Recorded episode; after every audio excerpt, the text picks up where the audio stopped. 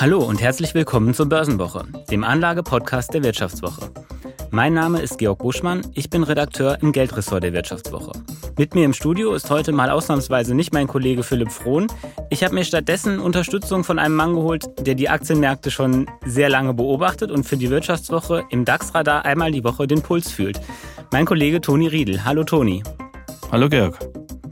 Ja, Toni, schön, dass du da bist. Ähm, ich wende mich heute ja in einer ganz heiklen Lage an dich. Die Aktienmärkte sind angeschlagen. Es ist viel die Rede von Zinsangst und einem möglichen Krieg in der Ukraine.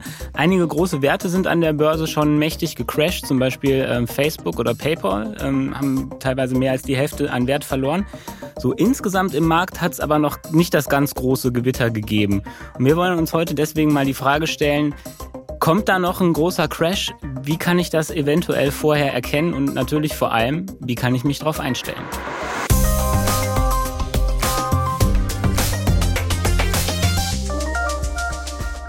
Ihr wollt diese Folge weiterhören? Dann abonniert doch gerne unseren neuen Kanal Vivo Börsenwoche.